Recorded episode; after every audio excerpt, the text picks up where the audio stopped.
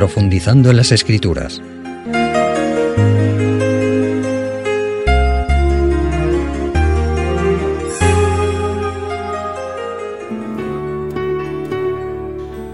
Amigos oyentes, todo lector de los Evangelios reconocerá que Jesús de Nazaret fue un ser incomparable. Por eso yo he titulado el tema de hoy Incomparable Jesús. Incomparable, entre otras razones, porque en situaciones realmente difíciles y complicadas actuó con una sabiduría, prudencia y amor como ningún otro ser humano. No hay duda que Jesús pronunció frases duras a la vez que merecidas, dirigidas a los hipócritas dirigentes religiosos de su tiempo, para que fueran conscientes de su triste situación, reflexionaran y cambiaran. Pero como vamos a ver hoy, Jesús nunca hirió ni despreció a los pecadores, sino todo lo contrario, trató de levantarlos del fango en el que estaban hundidos y darles un mensaje de esperanza. Él aplicó hace dos mil años ese maravilloso lema de amar al pecador, pero denunciar y detestar el pecado. La historia de hoy la encontramos en el Evangelio de Juan capítulo 8 a partir del versículo 1. Mas Jesús se fue al monte de los olivos. Y por la mañana se presentó de nuevo en el templo, y todo el pueblo vino a él, y sentándose les enseñaba. Entonces los escribas y los fariseos le trajeron una mujer sorprendida en adulterio, y poniéndola en medio le dijeron, Maestro, esta mujer ha sido sorprendida en el acto mismo de adulterio, y en la ley nos mandó Moisés apedrear a tales mujeres. ¿Tú pues qué dices? Mas esto decían tentándole para tener de qué acusarle. Pero Jesús, inclinado hacia el suelo, escribía en tierra con el dedo. Y como insistieran en preguntarles, se enderezó y les dijo, El que de vosotros esté sin pecado, sea el primero en arrojar la piedra contra ella. E inclinándose de nuevo hacia el suelo, siguió escribiendo en tierra. Pero ellos al oír esto, acusados por su conciencia, salían uno a uno, comenzando desde los más viejos hasta los últimos, y quedó solo Jesús y la mujer que estaba en medio. Enderezándose Jesús y no viendo a nadie sino a la mujer, le dijo, Mujer, ¿dónde están aquellos que te acusaban? ¿Ninguno te condenó? Ella dijo, Ninguno, Señor. Y entonces Jesús le dijo, Tampoco yo te condeno. Vete y no peques más. Como hemos leído, era la fiesta de los tabernáculos. Eso se nos lo indica en el capítulo 7 de Juan. Y Jesús regresó al templo después de haber estado en el monte de los olivos, sin duda, en oración, en comunión íntima con el Padre Celestial, como acostumbraba. Entonces Jesús empezó a enseñar en el templo y los escribas y los fariseos, los dirigentes religiosos de Israel, de los que hemos comentado en otras ocasiones, aprovecharon la ocasión para traer a una mujer descubierta en el mismo acto de adulterio y la pusieron en medio de los allí presentes, humillándola públicamente. Esta forma de actuar, amigos oyentes, fue sin duda inmisericorde y despreciable por parte de los dirigentes judíos.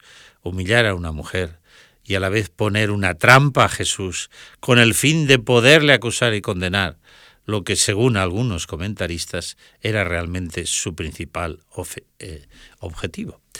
El contenido de los versículos 5 y 6 que ya hemos leído nos sitúa en el verdadero objetivo de estos escribas y fariseos, tramar un complot para entrampar a Jesús y así asegurarse su condenación, triste objetivo que les obsesionó durante todo el ministerio público del Salvador.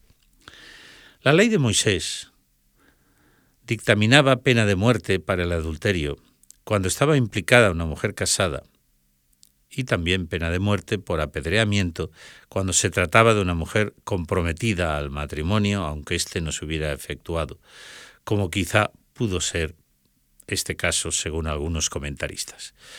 La pregunta directa de los escribas y fariseos a Jesús fue, ¿y tú qué dices? ¿Qué opinas? ¿Qué hay que hacer en este caso? Ya te hemos dicho lo que Moisés escribió, el gran legislador de Israel.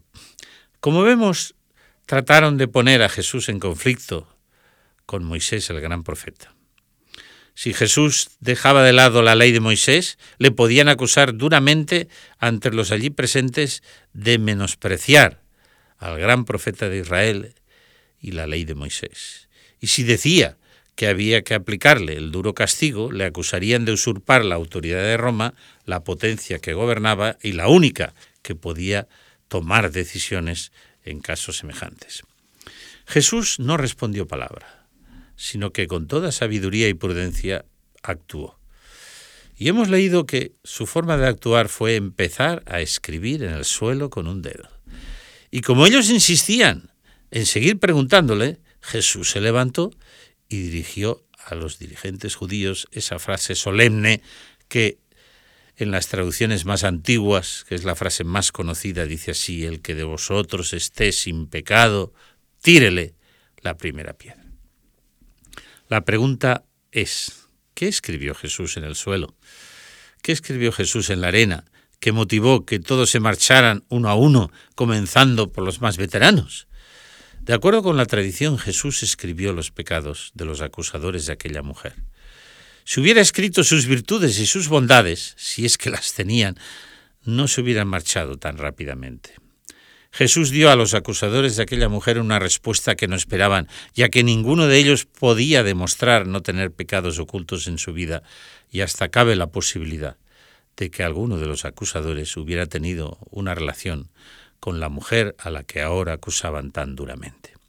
En el libro Deseado de todas las gentes, página 425, que es un comentario hermoso sobre este relato, nos dice, quizá ante el tribunal del cielo, algunos de ellos eran más culpables que la mujer a la que acusaban.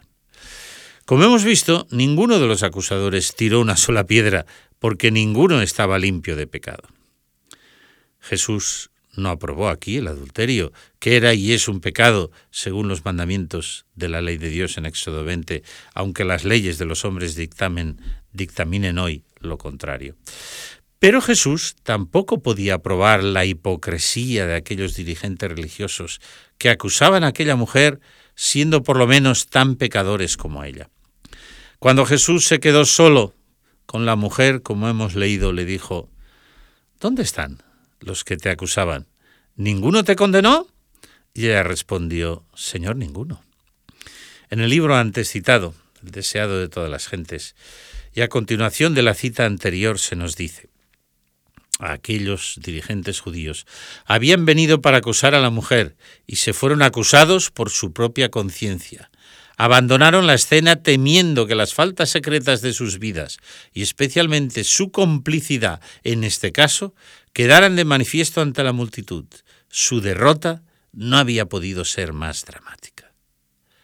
Fueron a acusar y terminaron siendo ellos los acusados.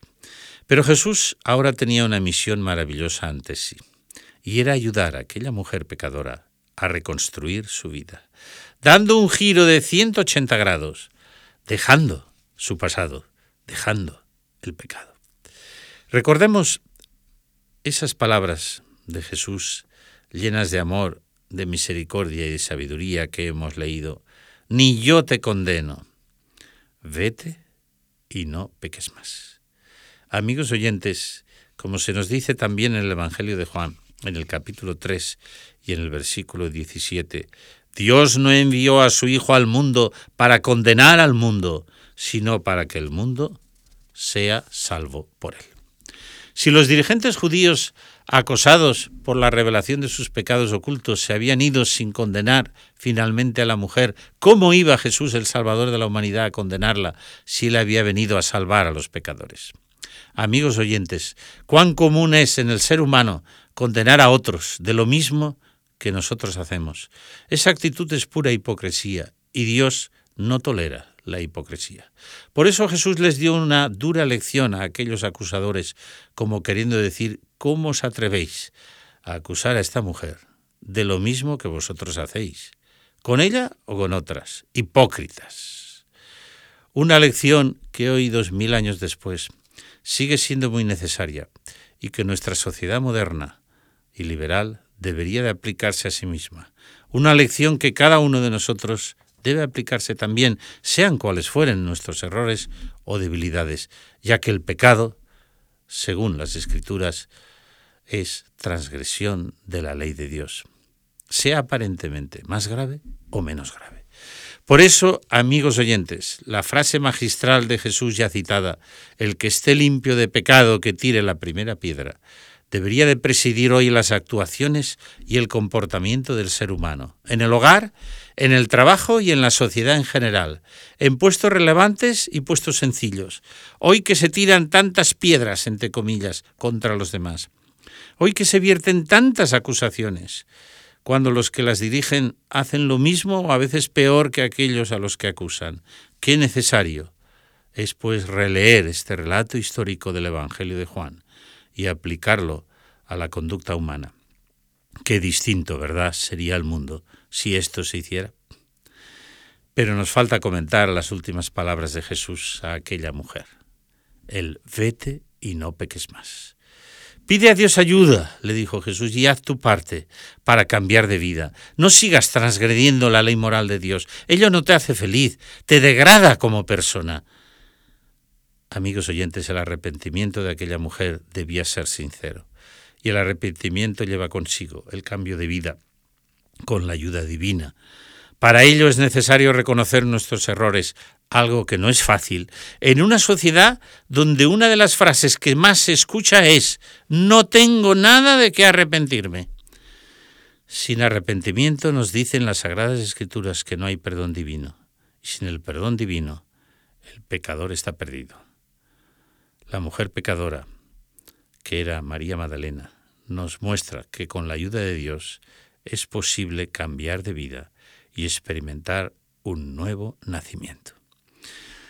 Ya sé que estas palabras en una sociedad que ha desterrado la palabra pecado pueden sonar a algo trasnochado y retrógrado. Las Sagradas Escrituras nos dicen que el pecado es transgresión, desobediencia a la ley moral de Dios y Cristo vino para que, como nos dice Juan 3:16, todo aquel que en él crea y se arrepienta no se pierda, mas tenga vida eterna. Seguiremos hablando de estos temas trascendentes para nuestra salvación eterna que el Señor nos ayude a reflexionar y si alguna vez cometemos errores o pecados, tengamos la humildad de arrepentirnos y reconocerlos. Que Dios nos bendiga.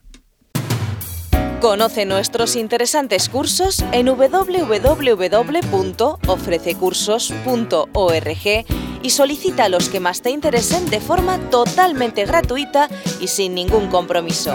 Recuerda,